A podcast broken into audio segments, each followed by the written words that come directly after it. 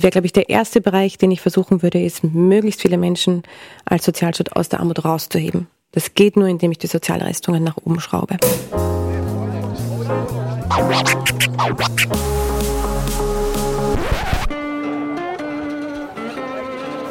Liebe Hörerinnen und Hörer, herzlich willkommen im Zack Zack Nachtclub. Jeden Donnerstag ab 22 Uhr machen wir die Nacht zum Tag. Ungezwungen, persönlich und mit Open End. Schön, dass ihr heute dabei seid.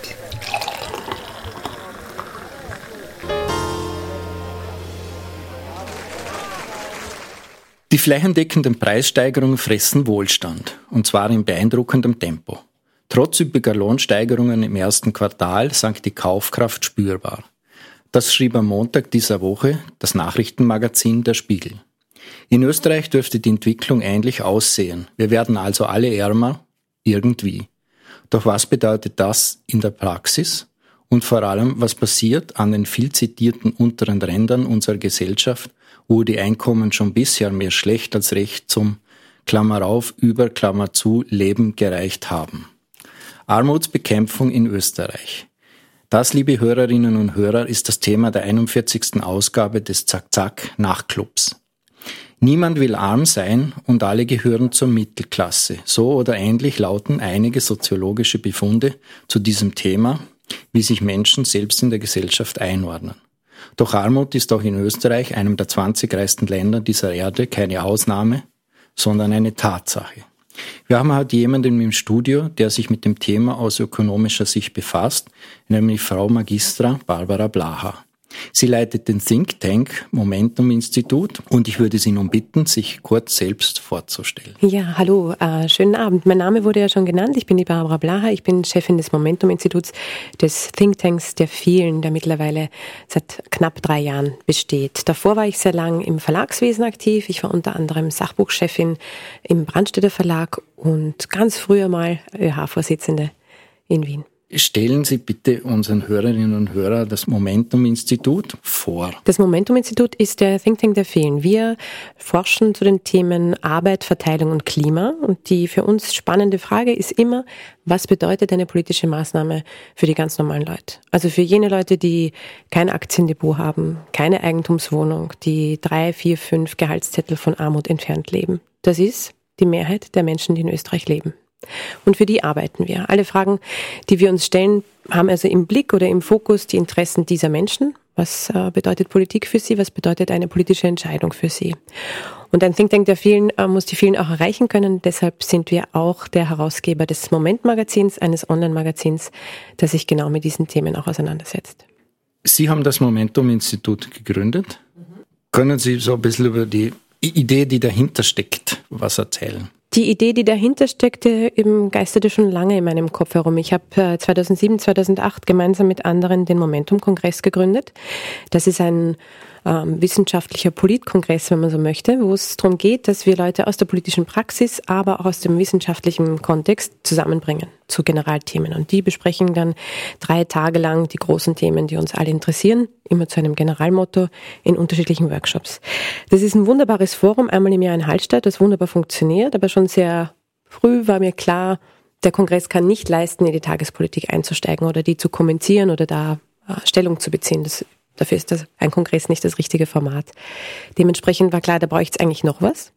Und rundherum äh, war ja auch in den letzten Jahren zu beobachten, dass gerade die Industrie viele Denkfabriken gegründet hat. Das ist kein österreichisches Phänomen, das ist ein internationales Phänomen, das können wir in vielen Ländern sehen. Was aber gefehlt hat, und das war eine große Lücke, waren ähm, Denkfabriken auf der progressiven Seite. Und diese, diese Lücke habe ich ähm, versucht zu füllen, indem ich das Momentum-Institut gegründet habe das die Interessen der vielen im Blick hat.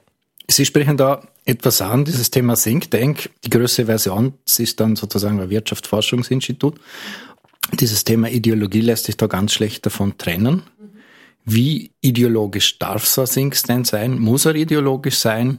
Hat er ein politisch motiviertes Dasein oder sollte das eher so sein wie in Deutschland, wo sie doch andere Strukturen haben und versuchen ein bisschen unabhängiger zu sein? Ja, da vermischen wir jetzt verschiedene Begriffe, die nicht unbedingt äh, miteinander zu tun haben. Vielleicht fangen wir beim ersten an, äh, das Thema Ideologie oder das, das Wort Ideologie, das gefallen ist. Und da finde ich, äh, prägt die Debatte ja vor allem äh, ein, ein Zitat, Ideologie ist wie Mundgeruch, das haben immer nur die anderen. Also jeder glaubt immer, er selber sei total ideologiefrei. Gleichzeitig ist unsere Überzeugung, dass Wissenschaft immer normativ ist. Die Frage, die ich mir stelle, die Frage, die ich auswähle, von all den Fragen, die ich auswählen könnte, zeigt ja schon ein gewisses Interesse und zeigt ja schon eine gewisse Positionierung allein in Auswahl der Frage. Selbiges dann mit der Frage der Methodenwahl und ähm, alle, alle anderen Dinge, die rund um eine wissenschaftliche Fragestellung einhergehen. Das heißt, so zu tun, als würde Wissenschaft im sagen, kontextlosen Raum passieren, sei völlig frei von Interessen oder Leidenschaften, das ist eine sehr kurzsichtige Perspektive auf Wissenschaft. Ich finde wichtig, dass man transparent macht, aus welcher Position man Fragen beantwortet oder versucht, sich ihnen zu nähern. Und da sagen wir ganz klar, unsere Position ist die Position der arbeitenden Menschen in diesem Land. Aus der Position heraus versuchen wir Fragestellungen zu beantworten. Und das sind die Fragen, die wir auch auswählen, weil sie uns interessieren, weil wir für die arbeiten. Das ist das eine. Das andere ist, dass meine Wahrnehmung ist, ähm, dass wir Objektivität und Unabhängigkeit miteinander vermischen. Das Momentum-Institut ist natürlich ein unabhängiges Forschungsinstitut. Uns schafft keiner an, was wir ähm, forschen sollen oder welche Ergebnisse herauskommen sollen. Wir arbeiten auf Basis wissenschaftlicher Qualitätskriterien, genauso wie wir journalistisch nach Qualitätskriterien arbeiten. Die Frage ist, Wovon ist man dann abhängig? Und das ist wie bei allen anderen Wirtschaftsforschungsinstituten natürlich ein Stück weit die Finanzierungsfrage. In unserem Fall ist das eine ÖGB-nahe Stiftung, die Arbeiterkammer und viele, viele, viele, viele, viele, viele Kleinstspenderinnen, die uns unterstützen. Bei anderen Wirtschaftsforschungsinstituten ähm, sind es die Auftraggeber der Studien. Die am allermeisten machen Auftragsforschung. Das machen wir aus Prinzip nicht, weil der Auftraggeber der Studie ein Mitspracherecht beim Ergebnis hat. Und da habe ich ein großes Problem mit Unabhängigkeit dann. Jetzt ist Armut ein relativer Begriff, aber kann auch praktisch aus dem Kontext heraus betrachtet werden.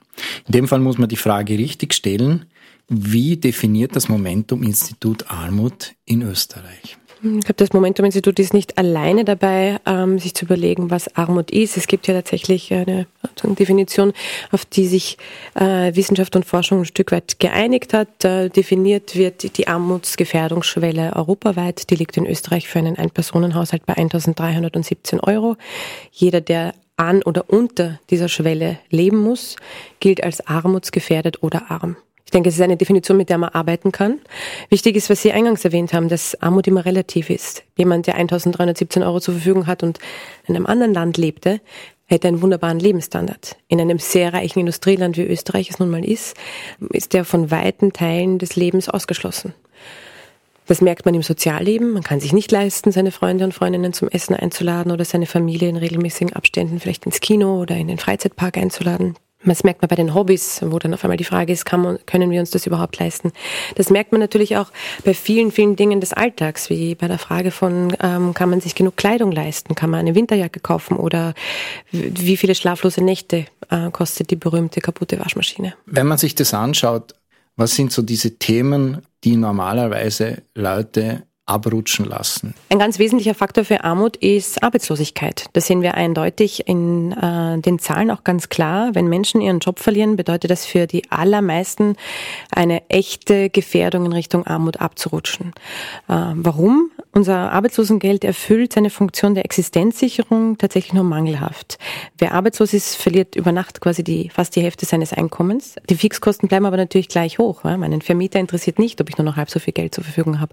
Ähm, beim Biller muss ich auch dieselbe Menge an Essen kaufen. Das heißt, hier habe ich die Schwierigkeit, ähm, dass ich, wenn ich, wenn ich es denn habe, auf Reserven zugreifen muss. Das heißt, ich plündere mein Sparbuch, ich schlachte mein Sparschwein und versuche mich über die Phase der Arbeitslosigkeit drüber zu retten. Ganz, ganz schwierig wird es für jene Haushalte, die kein Erspartes haben. Das ist immerhin jeder dritte Haushalt in Österreich. Die haben schlicht keine Reserven. Und besonders schwierig ist es, äh, das ist ist aber auch ein besonderes Risiko für Leute, die schon in ihrer Erwerbstätigkeit sehr, sehr wenig verdient haben. Die kriegen nämlich richtig wenig Arbeitslosengeld und das erfüllt dann auf keinen Fall mehr die Möglichkeit, dass man seine Fixkosten weiterhin davon bedient. Das heißt, wir sehen ein ganz hohes Armutsrisiko bringt bei uns Arbeitslosigkeit. Dementsprechend wäre es auch so wichtig, dass wir das Arbeitslosengeld endlich erhöhen. Äh, das Risiko von Arbeitslosigkeit ist übrigens nicht gleich verteilt, wenn man ja meint, na gut, kann ja jeden treffen äh, und jeder, jeder kann einmal arbeitslos werden. Das ist natürlich richtig, aber wenn wir in die Corona-Zahlen hineinschauen, dann sehen wir, die Corona-Pandemie, die ja die größte Arbeitsmarktkrise ausgelöst hat, die wir in der Republik je erlebt haben, da hat sich das Risiko für Arbeitslosigkeit auch nicht gleich verteilt. Wir sehen in der obersten Einkommensgruppe war nur einer von 100 arbeitslos, in der untersten Einkommensgruppe war jeder Zehnte arbeitslos. Das heißt, da sehen wir eindeutig, äh, wie viel höher das Risiko für schlechter verdienende Menschen ist als für besser verdienende Menschen. Das Risiko ist einfach 17 Mal so hoch, dass sie arbeitslos wurden während Corona, um nur ein Beispiel zu geben. Und wenn ich jetzt ähm, mir gerade den, den Arbeitsmarkt anschaue, dann würde ich als zweites Risiko für Armut identifizieren, dass wir in der, in der Sicherung von Beschäftigungsverhältnissen seit den, ich würde mal sagen, 90er Jahren schleißig geworden sind. Wir haben prekäre Beschäftigungsverhältnisse nicht nur zugelassen, sondern auch aktiv befördert. Denken wir etwa an die Leiharbeit, denken wir an befristete Dienstverhältnisse, denken wir an die Scheinselbstständigen, die sich wirklich gerade mal so über Wasser halten mit ihren äh, Einkommen. Und die immer wieder durch längere Phasen Arbeitslosigkeit gehen. Ähm, das heißt, die gehen rein und raus aus der Arbeitslosigkeit mit entsprechenden Effekt äh, auf, ihr, auf ihre Einkommenssituation. Was an Reserven da ist, wird durch dieses Hin und Her von arbeitslos und nicht arbeitslos äh, aufgefressen und lässt sich über längere Sicht, lässt sich da auch keine Reserve aufbauen, weil immer mal wieder eine Arbeitslosigkeit dazwischen kommt. Und besonders problematisch sehen wir das ja zum Beispiel auch bei den Leuten, die in der Gastronomie arbeiten die Saisonjobs kennen. Also das ist vollkommen normal, dass dich der Arbeitgeber äh, manchmal für Wochen, manchmal für Monate bei AMS zwischenparkt, bis die Saison wieder losgeht und dann fängst du wieder mit deinem Job an. Jede siebte Anstellung in Österreich ist eine Wiedereinstellung beim bisherigen Arbeitgeber. Das kostet die Allgemeinheit eine Stange Geld.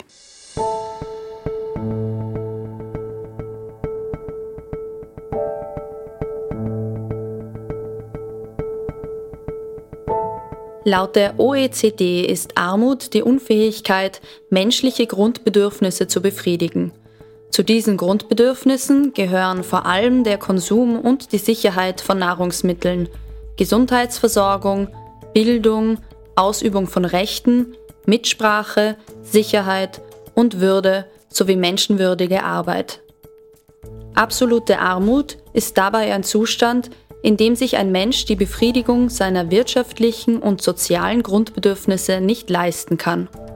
Relative Armut beschreibt Armut im Verhältnis zum jeweiligen gesellschaftlichen Umfeld eines Menschen. Armut ist ein dynamischer Prozess und keine Eigenschaft.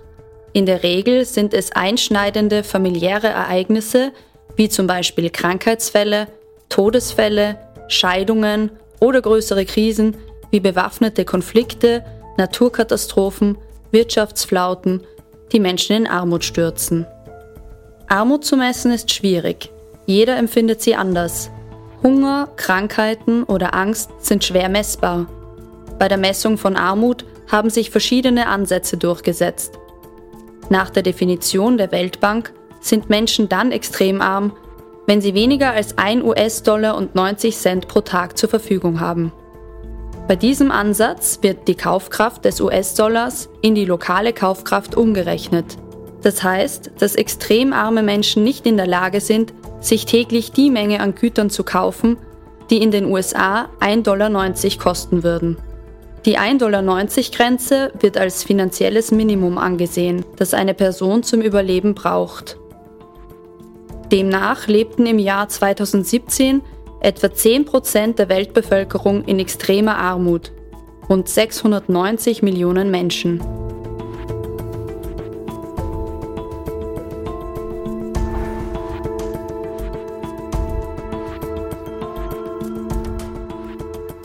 Es trifft die, die eh schon wenig verdienen. Was müsste aus Ihrer Sicht äh, da passieren? Sie haben gesagt, Arbeitslosengeld erhöhen, aber sichert das allein den Zugang zum Arbeitsmarkt ja auch nicht. Nein, aber es sichert mich besser ab in Phasen, wo ich eben keinen Zugang zum Arbeitsmarkt habe. Das heißt, für diese Phase wäre die Erhöhung des Arbeitslosengelds tatsächlich wichtig, weil es mich quasi über die Armutsgrenze heben würde, wenn ich das Arbeitslosengeld höher ansetzen würde. Das ist das eine. Das andere ist, und auch das zeigen uns ja die Zahlen sehr schön, dass wir eine Gruppe von Menschen haben, die keinen Zugang zum Arbeitsmarkt mehr haben, weil sie kein Arbeitgeber mehr beschäftigen möchte. Das wäre insbesondere im Bereich der älteren Arbeitslosen anzusetzen und ganz besonders bei jenen Leuten, die gesundheitlich eingeschränkt sind. Also wo jeder Arbeitgeber schon im Bewerbungsgespräch sagt, naja, Nein, nein, danke. Du hast äh, so und so viele Kuraufenthalte gehabt oder so und so viele Krankenstände, wie ich sehen kann in deinem Lebenslauf du wirst mal dauernd krank, stelle ich sicher nicht an. Das heißt, hier haben wir die Schwierigkeit, dass die können noch so viele Bewerbungen schreiben, die wird niemand anstellen. Und die lassen wir momentan total alleine mit diesem mit diesem Marktmechanismus und äh, tun so, als wäre die Person individuell schuld. Ja? Sie würde sich nicht genug anstrengen oder, oder was auch immer wir ihr zuschreiben. Da wäre eine Lösung, dass wir sagen, okay, wer zwölf Monate arbeitslos ist und keinen Job findet, der bekommt über die Jobgarantie einen äh, gemeinnützigen, sinnvollen Job ähm, zur Verfügung gestellt. Das heißt, in meiner Vorstellung würde ich ja noch lieber als Arbeitslosigkeit eigentlich Arbeit finanzieren als Sozialstaat. Ähm, auch weil es den Leuten ähm, sinnvolle Beschäftigung gibt, weil es den Tag strukturiert, weil es was mit deinem Selbstwert macht, wenn du das Gefühl hast, du wirst nicht mehr gebraucht. Also da gab es ja auch sehr schöne, äh, erfolgsversprechende Projekte, zum Teil auf kommunaler Ebene. Gibt es die noch, die eindeutig zeigen, langzeitarbeitslose Menschen können über den sogenannten zweiten Arbeitsmarkt wieder hineinfinden den zu finanzieren, sehe ich ganz klar als öffentliche Aufgabe. Also das heißt, es liegt nur an der Politik, da was zu tun? Es war ja früher auch so, dass wir das so definiert haben. Also wenn wir uns zum Beispiel anschauen, wie sich Arbeitsmarktpolitik äh, über den Lauf der Jahre verändert hat, war ja vollkommen klar, dass in den 60er und 70er Jahren ein, ein Konsens, würde ich sogar sagen, über alle politischen Parteien hinweg war, dass es, äh, dass der Arbeitsmarkt ein Markt ist, der eben schwächere und stärkere Marktteilnehmerinnen kennt. Und die Schwächeren sind die Arbeitnehmerinnen und Arbeitnehmer. Die haben zum Thema Standortwettbewerb, Globalisierung ähm, und all diese Dinge wenig Leiberl. Was sollen die denn machen, wenn ihr Betrieb schließt? Die haben wenig Einfluss auf diese Dinge. Und es war auch vollkommen klar, dass die Politik sich darauf verständigt hat, dass es gilt, die schwächsten Marktteilnehmer, in dem Fall die Arbeitnehmerinnen, so gut als möglich zu schützen. Das hat sich dann ein Stück weit gewandelt. Die politische Verantwortung für hohe Arbeitslosenzahlen wird momentan von niemandem wahrgenommen. Was meine ich damit? In den 70er und 80ern war klar, es gibt hohe Arbeitslosigkeit, das ist politisches Versagen. Heute bei hohen Arbeitslosenzahlen können wir in der Zeitung nachlesen, wie faul die Arbeitslosen nicht sind. Also das ist ein persönliches Versagen. Hier hat sich die Schuldfrage, wenn man so möchte, ein Stück weit verschoben. Aktiv wurde sie auch verschoben und liegt jetzt bei dem oder der Einzelnen, der aber selber keinen Einfluss hat. Da würde ich schon meinen, bräuchten wir wieder ein stärkeres Bekenntnis zur politischen Verantwortung für den Arbeitsmarkt. Sonst kann man sich natürlich die Frage stellen, wenn eh jeder selber schauen muss, wo er bleibt am Arbeitsmarkt, wofür haben wir dann einen Arbeitsminister? Der Fachkräftemangel, den höre ich schon seit ich seit mindestens 20 Jahren. Es gibt keine Fachkräfte. Jetzt haben wir den Fachkräftemangel im Tourismus, den spüren wir ganz extrem. Und auf der anderen Seite gibt es relativ viele Arbeitslose. Woran scheitert es, dass man diese Dinge zusammenbringt? Wenn es keine kommunizierenden Gefäße sind, wenn man so schön möchte. Ähm, vielleicht dröseln wir die Dinge nochmal auseinander. Was passiert mit dem Fachkräftemangel? Das ist ja etwas, das uns, wie Sie richtig gesagt haben, schon seit vielen, vielen Jahren erzählt wird. Äh, mit einer äh, vermeintlich unter Anführungszeichen politische Lösung war dann die sogenannte Mangelberufsliste die ähm, erstellt wird einmal im Jahr vom Arbeitsminister. Jene Berufe, die auf dieser Liste landen, ähm, sind dann so quasi offen für Leute aus Drittstaaten. Das heißt, ich muss die Leute nicht mehr aus Österreich beschäftigen, auch nicht mehr aus dem EU-Ausland, sondern ich darf sie von egal wo auf der Welt holen da muss man jetzt gar nicht Volkswirtschaft studiert haben, um drauf zu kommen, naja, was wird der Sinn sein von sowas? Die Idee ist, du holst Leute rein, die um wirklich wenig Geld arbeiten, weil sie halt zum Beispiel von den Philippinen kommen oder sonst wo. Vorgestern habe ich in der Zeitung gelesen, ein Gemüsebauer, der ganz glücklich ist, dass jetzt Vietnamesen hat, die ihm bei der Ernte helfen. Er sagt wörtlich, die hocken so gern am Boden und Gemüse mögen sie auch gern. Also äh, da zieht eh die Schuhe aus, wie zum Teil da auch äh, rassistisch Arbeitgeber unterwegs sind. So, aber was ist die, die Wirkung auf die österreichischen Arbeitnehmer und Arbeitnehmerinnen, dass es zu einem Lohndruck kommt? Wenn ich Leute reinholen darf, die um ein Apfel und ein Ei arbeiten, weil ihr Lebensstandard in den Herkunftsländern so gering ist, dass es immer noch mehr ist, als sie zu Hause kriegen würden, dann macht das natürlich Lohndruck für die, äh, für die Leute, die hier leben und hier ihre Miete zahlen müssen und hier ihr Essen kaufen müssen. Das ist das eine. Und das andere, das man in dem Kontext auf jeden Fall noch dazu sagen muss, gerade weil Sie die Gastronomie angesprochen haben, das ist jene Branche, wo wir seit Jahren wissen, es zeigt uns jede Untersuchung, die Leute wollen raus aus der Branche. Warum wollen die Leute raus aus der Branche? Weil sie erstens richtig schlecht zahlt und zweitens wahnsinnig, wahnsinnig anstrengend ist. Die macht dich körperlich über die Jahre halt fertig. Du hast Schichtdienst, du hast Wochenenddienst, du hast in der, in der Nachtdienst, ähm, du kannst äh, ein Familienleben damit nur sehr, sehr schwer vereinbaren. Zum Teil gab es sowas wie Stehzeiten, also du hast halt am Nachmittag deinen Dienst, dann hast du ein bisschen Pause, dann musst du nochmal eine. Also eine äh, Tagesablauf, der extrem zerrissen ist, zeigt sich in diesen Branchen zum Teil. Und wir sehen auch, ähm, dass Dinge wie Belästigung an der Tagesordnung steht, gerade für Frauen, die in diesen Bereichen arbeiten. Also jeder, der irgendwie irgendwie es geschafft hat, aus dieser Branche rauszukommen, die ja zum Großteil zu war während Corona, der äh, hat es weitergesucht. Und da kann ich nur sagen, das verstehe ich gut. Äh, so schnell konnten die Leute gar nicht schauen, waren sie arbeitslos ähm, mit der Corona-Pandemie in der Gastronomie. Die haben nicht auf Kurzarbeit gesetzt, die haben die Leute nicht gehalten und versucht, äh, drüber zu retten, sondern die haben von einem Tag auf den anderen gesagt, wir rufen dich an, wenn wir wieder aufsperren dürfen. Also wer seine Leute so behandelt, darf sich dann auch nicht wundern, wenn er wieder aufmacht, dass die Leute sagen, ich komme da nicht wieder. Sicher nicht, mache ich nicht. Das ist... Ähm, glaube ich mal, auf der einen Ebene ganz klar. Und das heißt, wenn ich da attraktiver sein möchte als Arbeitgeber, muss ich mit den Löhnen rauf und ich muss die Arbeitsbedingungen verbessern. Also ich muss mir überlegen, wie ich tue. Da gibt's jetzt äh, erste anekdotische Evidenz. Ein Gastronom hat gesagt, er kann sich kaum retten vor Bewerbungen, weil er weit über Kollektivvertrag zahlt. Und siehe da, dann kommen die Leute auch. Das heißt aber im Endeffekt, für die Kundschaft wird's teurer. Was wir aber spüren, und das spüren wir deutlich, sind die Preise, die jetzt anziehen. Bei den Treibstoffen haben wir das ganz schnell mitgekriegt. Das werden wir so schnell nicht mehr loswerden. Aber bei den Lebensmitteln schlägt es jetzt langsam durch. Was bedeutet das jetzt im Hinblick auf diese Leute, die jetzt nicht zu diesen armutsgefährdeten Leuten äh, gehören, die trifft es ja ganz arg. Aber es gibt dann diese untere Mittelschicht. Gibt es da von Ihrer Seite her so Untersuchungen, was da jetzt passieren könnte. Was jetzt auf uns zukommt, ist eine dauerhaft erhöhte Inflation ausgelöst durch die hohen Energiepreise.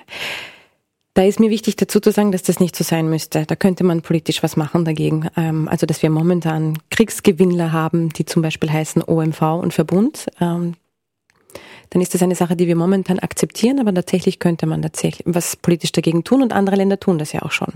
Ähm, Griechenland zum Beispiel sagt, alle Energiekonzerne, die jetzt einfach kriegsbedingt Riesengewinne scheffeln, äh, werden mit einer Sondersteuer von 90 Prozent belegt, um diese Kriegsgewinne abzuschöpfen und es an die Bevölkerung rückzuverteilen, die die Gewinne ja bezahlt mit ihren Strom- und Gasrechnungen.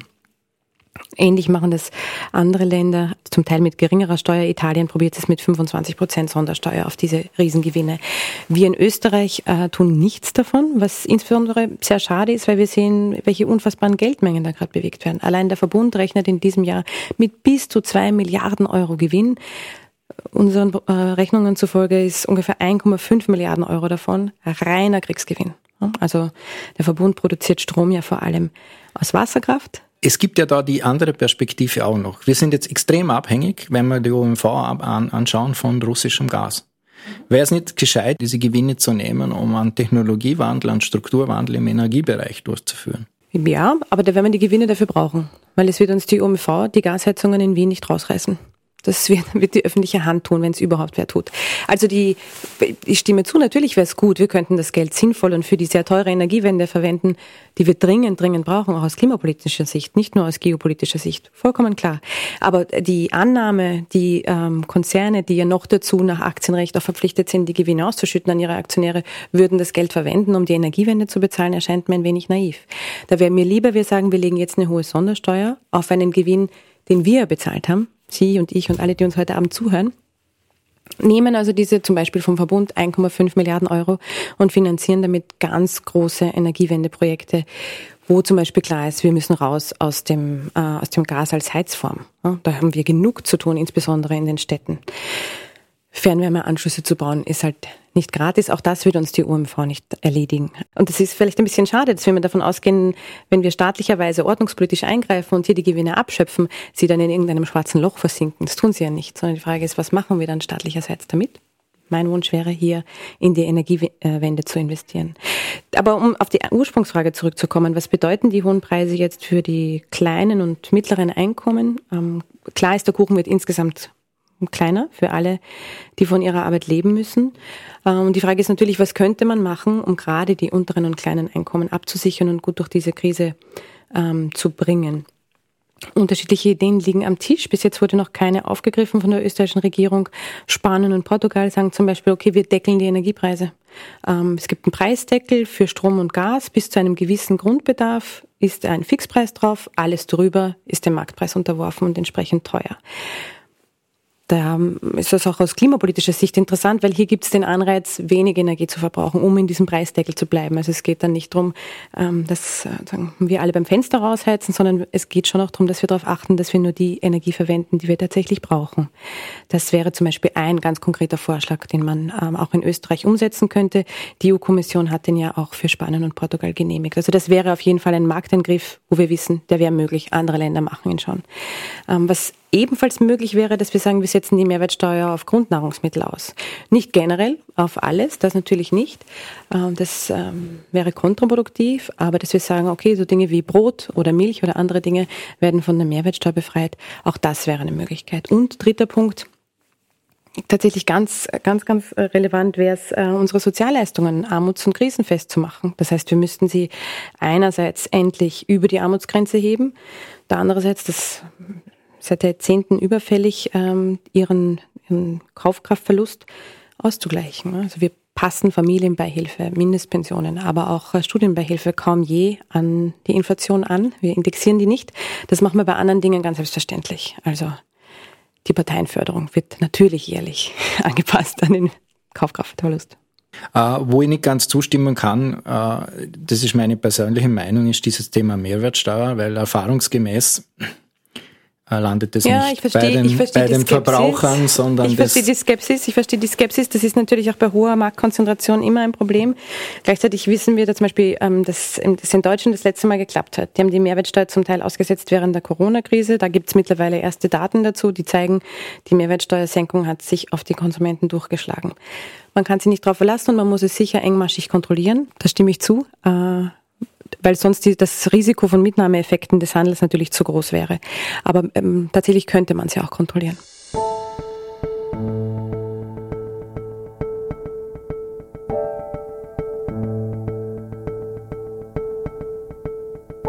Die Welt der Armut in Zahlen.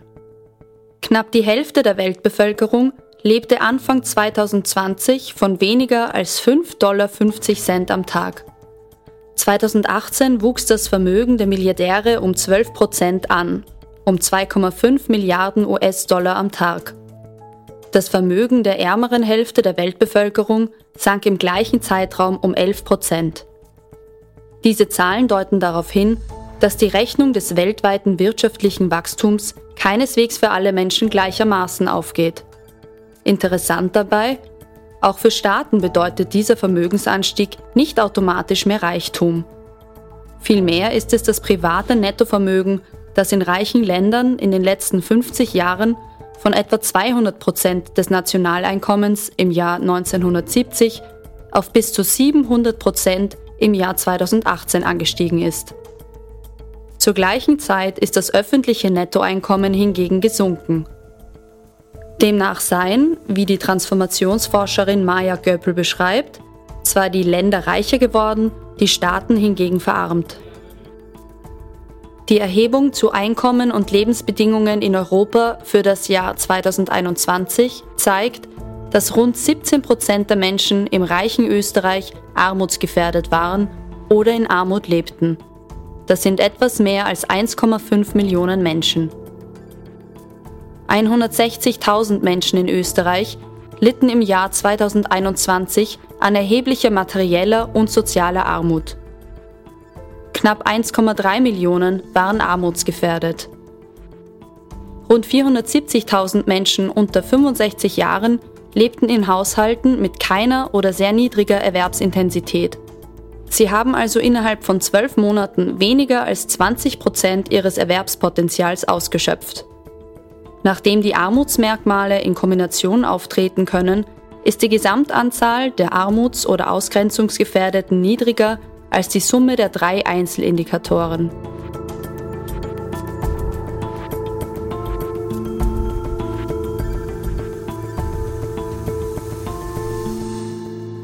Ich möchte jetzt auf ein Thema kommen, das haben Sie schon angesprochen. Das ist das Thema Kinder und Armut. Jeder vierte Betroffene ist ein Kind.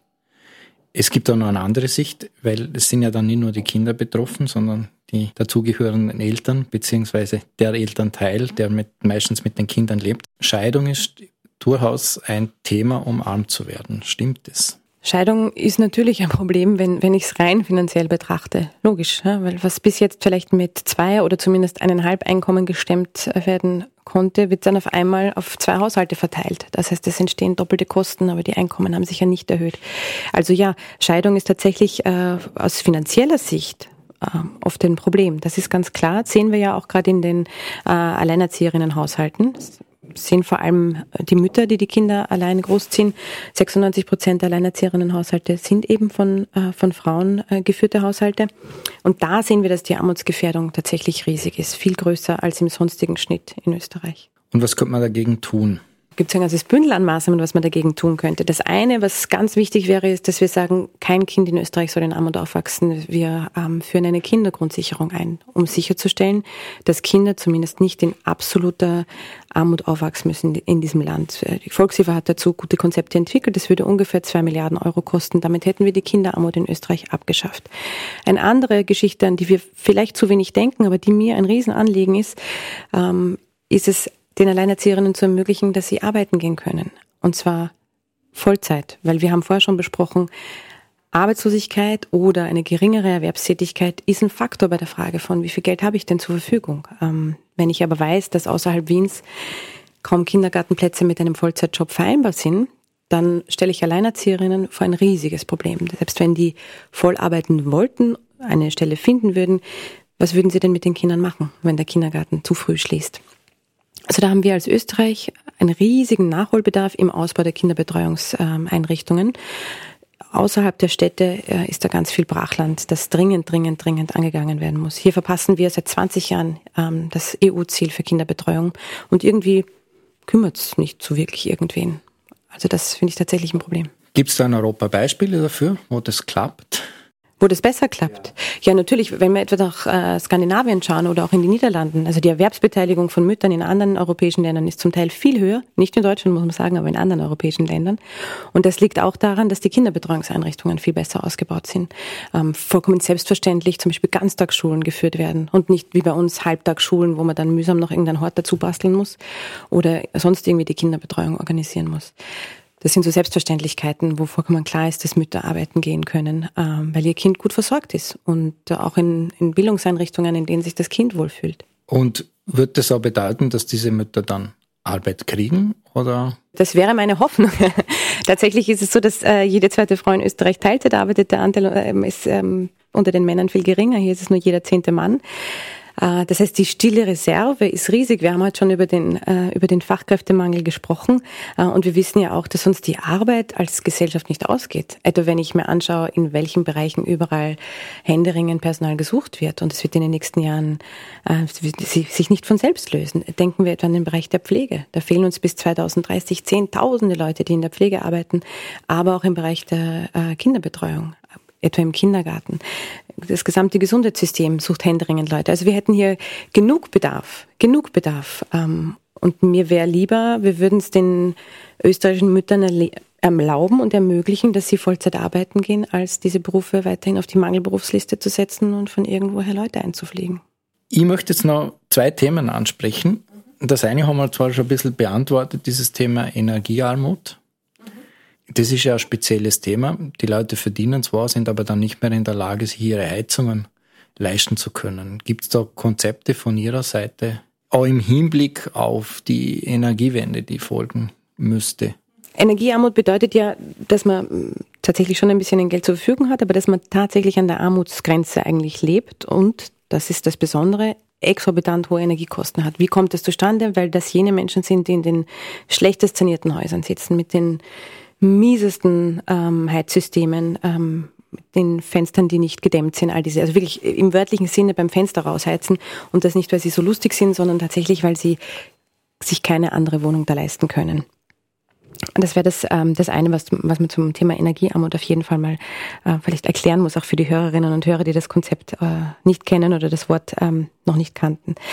So, was machen wir jetzt mit jenen Leuten? Da muss man auf der einen Seite sagen, alle Einmalmaßnahmen, die bis jetzt von der Regierung vorgelegt wurden, um die Energiekosten zumindest zum Teil abzufedern, reichen für die Haushalte, die von Energiearmut betroffen sind, hinten und vorn nicht. Weil die so hohe Energierechnungen haben, dass die einmaligen 150 Euro, da können die nur lachen, wenn sie sich ihre äh, Strom- oder Gasrechnung anschauen. Das heißt, da müsste man ein eigenes Paket schnüren, wo man klar sagt, okay, für die energiearmen Haushalte gibt es Sonderunterstützungen, die die öffentliche Hand trägt. Sind, äh, das wäre auf jeden Fall notwendig und da hat bis jetzt noch keiner öffentlich drüber nachgedacht. Ein Deckel, ein Preisdeckel, wie ich ihn vorher erwähnt habe, würde auch hier helfen, würde natürlich auch den energiearmen Haushalten helfen, allerdings nicht so viel wie den normalen Haushalten, weil sie eben mehr brauchen als die, als die anderen. Das heißt, hier muss man sehr genau nochmal präzise nachschärfen, welche Transferleistungen wir für energiearme Haushalte machen können. Energiewende in dem Kontext wäre auch deshalb wichtig, dass wir die Vermieter dieser windschiefen Hütten in die Pflicht nehmen, dass wir quasi sagen, okay, wenn du Substandard vermietest, in dem Fall äh, sagen, energetisch Substandard, weil dein Heizsystem so schlecht ist, weil du zum Beispiel nach wie vor eine Gastherme drin hast, was ganz, ganz viele Wiener und Wienerinnen betrifft, ja, kannst du nicht den vollen Mietpreis verlangen. Also eine Möglichkeit wäre natürlich klar zu sagen, jemand, der klimapolitisch Substandard vermietet, kriegt um, weiß ich nicht, 25 Prozent weniger Mietzahlung, ähm, so wie wir es kennen aus, von früher noch. Wenn, das Klo am Gang war, konnte der Vermieter auch nicht den vollen Mietpreis verlangen, weil es halt Substandard war. Das könnte der Gesetzgeber natürlich äh, einführen. Deutschland geht so einen halberten Weg. Die versuchen jetzt zumindest die CO2-Steuer auf Vermieter und Mieter aufzuteilen. Sie sagen, okay, ich brauche eigentlich ein Preissignal beim Vermieter, damit der was ändert am Heizsystem, weil der Mieter kann die Heizung nicht ändern, sie kehrt nicht ihm. Das machen wir in Österreich nicht. Die CO2-Steuer, die jetzt kommt in ein paar Wochen, äh, schlägt voll durch auf die Mieter. Das zweite bringt mich auf ein Thema, wo ich im Zuge meiner Recherche zum Thema Armut darauf gestoßen bin. Es gibt ziemlich viele NGOs in Österreich, die sich mit dem Thema Armut beschäftigen. Wie sehen Sie als Think Tank oder Wirtschaftsforschungsinstitut deren Aufgaben und macht da der Staat was falsch, dass es so viele NGOs braucht? Aber was falsch macht, ich glaube, eine ganz wesentliche und zentrale Aufgabe der NGOs, die Sie gerade angesprochen haben, äh, ist ihre wesentliche Funktion als Hilfsorganisationen. Also das sind die ganz großen Tanker, die wir draußen haben, die ganz konkret im Kleinen wie im Großen armutsgefährdete Haushalte, arme Familien äh, unterstützen und auffangen. Ne? Das ist die Volkshilfe, ist aber auch die Caritas und wie sie alle heißen, wo klar ist, okay, wenn du wirklich äh, mit dem Rücken zur Wand stehst, ist das zumindest ein Hafen, wo du hingehen kannst, wo dir Leute versuchen zu helfen. Und wenn es nur ist, der, ähm, der medizinische Bus, der die Obdachlosen in Wien versorgt, oder wenn es ist, die Schlafstelle für Menschen ohne Obdach. All diese Dinge organisieren die Hilfsorganisationen und das ja auch nicht äh, nur aus rein altruistischen Gründen, sondern die sind ja tatsächlich auch zum Teil im Auftrag ähm, der öffentlichen Hand unterwegs. Also die kriegen ja Förderungen für ihre Tätigkeiten hier. Das heißt, hier ist die, die Trennung, was macht der Staat nicht und was macht die Hilfsorganisation, auch ein bisschen schwierig, denn tatsächlich ist das kein entweder oder, sondern die sind miteinander. Hm? Also der Sozialstaat hat begriffen, aha, wir müssen was tun für Menschen ohne Wohnungen. Schön, wir haben diese Hilfsorganisationen, wie, äh, wie können wir organisieren, dass die hier aktiv werden? Dafür bekommen sie dann auch äh, entsprechende Unterstützung. Also es geht da mehr um das Miteinander und ich glaube, worum es im Wesentlichen auch gehen könnte, wäre, dass wir, und das wäre ja dann schon die, äh, eine, eine ideale Welt, dass wir eigentlich als siebtreichstes Land dieser Erde akzeptieren, dass 1,5 Millionen Menschen an oder unter der Armutsgrenze leben. Das ist doch eigentlich das, der große Skandal. Darüber müsste man mal reden. Wie kann das eigentlich sein? 300.000 davon übrigens Vollzeit erwerbstätig. Also das sind ja Dinge, wo es mir ehrlich die Schuhe auszieht. Also da würde ich auch nicht die NGOs äh, in irgendeiner Weise äh, adressieren. Die können die Not lindern. Die politischen Hebel liegen aber in den Händen der Regierung.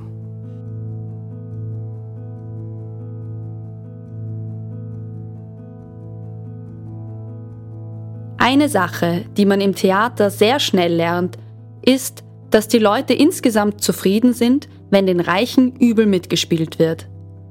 Der Grund dafür liegt natürlich in der Tatsache, dass neun Zehntel der Menschen auf dieser Welt arm sind und dem restlichen Zehntel seinen Wohlstand insgeheim übel nehmen. Charlie Chaplin, Komiker, Schauspieler, Regisseur und Filmproduzent. Es ist natürlich alt, ja. Ähm, ich glaube, ich würde ihm widersprechen, dem Charlie Chaplin. Mag sein, dass es im Theater damals so erlebt wurde. Ich habe eher den Eindruck, ähm, dass wir den äh, Superreichen ihren Wohlstand nicht äh, missgönnen, sondern dass wir ihn bewundern. Dass wir Superreiche in irgendeiner Weise für besonders talentiert oder glücklich halten, dass wir ihnen also gar nicht so sehr den Wohlstand missgönnen, als ihn tatsächlich auf eine absurde Art bewundern. Was ja, also gerade auch den Exzess, wenn ich etwa denke, welche Instagram-Profile da so unterwegs sind, die absurden Reichtum zur Schau stellen und dafür Likes im Netz äh, kassieren. Da würde ich schon meinen, dass wir mh, mm, insgesamt auch gesamtgesellschaftlich ein Problem haben. Also Überreichtum als solcher finde ich tatsächlich ein Problem und der ist auch ein Problem für unsere Demokratie.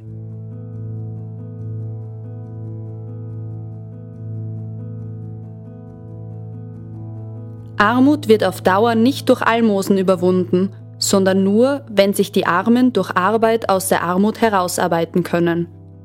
Norbert Blüm, ehemaliger deutscher Minister für Arbeit und Soziales. Das Zitat kreist ein bisschen unsere Themen ein, die wir zu Beginn unseres Gesprächs hatten, ne? wie wichtig der Faktor Arbeit ist, um zumindest rauszukommen aus gewissen Armutsgefährdungen. Ähm, das ist tatsächlich, äh, das ist tatsächlich richtig. Ich würde, glaube ich, ergänzen, wichtig wäre auch, dass jemand, der seinen Job verliert, nicht in Armut stürzt. Also, dass das Arbeitslosengeld als Versicherungsleistung tatsächlich Existenzen sichert, wäre von zentraler Bedeutung.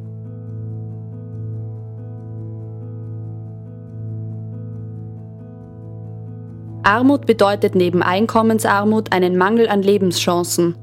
Das reicht von mangelhaften Wohnbedingungen, schlechtem Gesundheitsstatus bis zum Ausschluss aus gesellschaftsüblichen Freizeitaktivitäten. Kinder, die unter Armutsbedingungen aufwachsen, sind mit einer Vielzahl von Problemen konfrontiert, die in den statistischen Armutsdefinitionen verborgen bleiben. Erich Fenninger, Bundesgeschäftsführer Volkshilfe.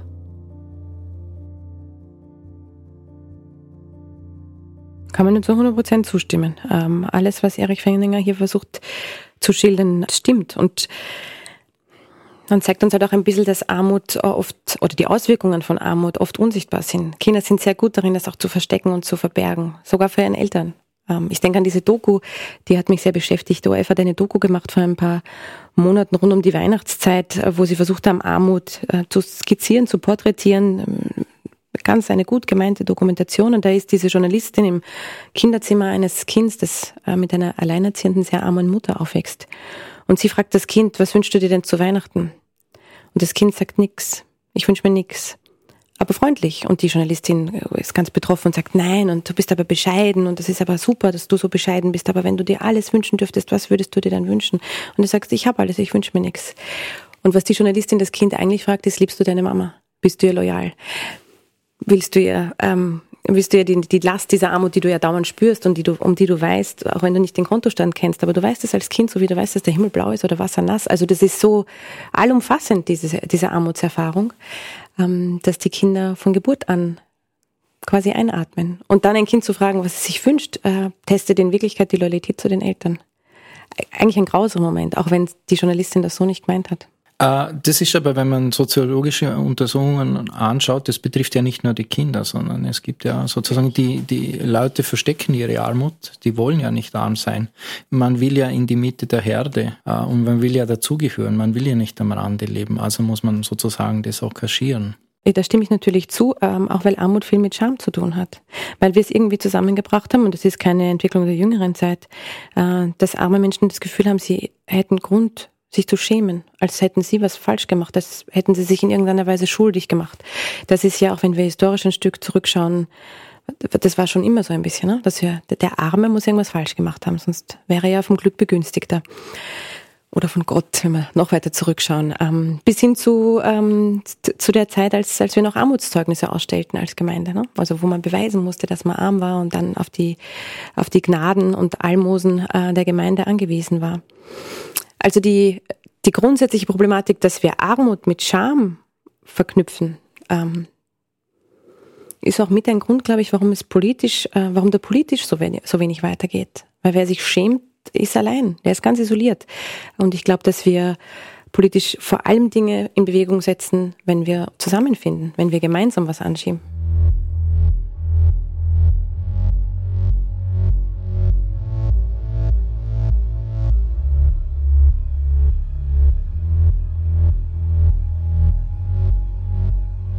Fassen wir einmal zusammen. Das Momentum-Institut ist eine Denkfabrik der arbeitenden Menschen in diesem Land und wird vom ÖGB und vielen Kleinspendern finanziert. Auftragsforschung wird nicht durchgeführt, da dann der Auftraggeber ein Mitspracherecht bei den Ergebnissen hätte. Die leichteste Art in Österreich in die Armut abzurutschen ist es, arbeitslos zu werden, da die Arbeitslosenunterstützung gerade bei Kleinverdienern nicht zum Leben reicht. Für Langzeitarbeitslose, die aufgrund von Krankheit derzeit praktisch vom Arbeitsmarkt ausgeschlossen sind, sollte ein zweiter Arbeitsmarkt im öffentlichen Bereich geschaffen werden. Eine ganztägige Kinderbetreuung am Land könnte viele, vor allem alleinerziehende Frauen in den Arbeitsmarkt zurückholen. Das wäre gerade im Hinblick auf den Fachkräftemangel und den Mangel an Pflegekräften ein gesellschaftlicher Gewinn. Das konstante negative Framing, vor allem der konservativen Reichshälfte von Armut, hat erreicht, dass der Eindruck entstanden ist, dass Arme und Armutsgefährdete selbst schuld an ihrem Schicksal sind. Was müsste die Regierung an drei Maßnahmen Status quo heute setzen, um zu verhindern, dass mehr Leute in die Armut abrutschen? Drei Maßnahmen sind so wenig. Aber gut, wenn ich, äh, wenn ich versuche, es zusammenzufassen, wäre, glaube ich, der erste Bereich, den ich versuchen würde, ist, möglichst viele Menschen als Sozialstaat aus der Armut rauszuheben. Das geht nur, indem ich die Sozialleistungen nach oben schraube, indem ich eine Kindergrundsicherung einführe, diese Dinge. Zweiter Punkt, äh, wie halte ich die Leute aus der Armut draußen? Indem sie einen Job haben. Das heißt, ich würde ganz aktive Arbeitsmarktpolitik machen, unfassbar viele Qualifizierung und Weiterbildungsmaßnahmen, insbesondere in jenen Bereichen, wo ich weiß, da muss man hin. Pflege haben wir heute schon kurz besprochen, Bildung haben wir heute schon kurz besprochen. Und ich muss was machen mit den Langzeitarbeitslosen. Ich kann die nicht einfach auf, bei ausgestreckter Hand quasi verhungern lassen, sondern die brauchen die Möglichkeit, auf einem zweiten Arbeitsmarkt mit einer Jobgarantie wieder ihr eigenes Einkommen zu verdienen. Äh, und der dritte große Punkt, den wir heute nicht besprochen haben und der unser Gespräch vielleicht auch ein bisschen sprengen würde, ist die Klimakrise in den Griff zu kriegen. Die Energiewende hatten wir ja schon angesprochen. Da braucht es äh, tatsächlich einen Investitionssprint im, wenn man so möchte, Jahrhundertausmaß. Das ist unser Fahrt zum Mond-Moment, wo wir als Europa wirklich anschieben müssten, um sicherzustellen, dass wir die Klimaziele auch nur irgendwie erreichen in der Zeitfrist, die uns noch bleibt. Frau Laha, vielen Dank fürs Kommen, vielen Dank für dieses Gespräch, für die vielen interessanten, auch tiefen Einblicke in manche Bereiche. Liebe Hörerinnen und Hörer, ich bedanke mich fürs Zuhören. Ich hoffe, es hat Ihnen gefallen. Es gibt mittlerweile 41 Nachtclubs, die Sie streamen können, wenn es Ihnen besonders gefallen hat dann freue ich mich über Ihre Unterstützung, vor allem in finanzieller Hinsicht. Mein Name ist Thomas Nasswetter. Gesprochen hat Pia Miller-Eichholz. Ich wünsche Ihnen eine gute Nacht, machen Sie es gut und bleiben Sie uns gewogen.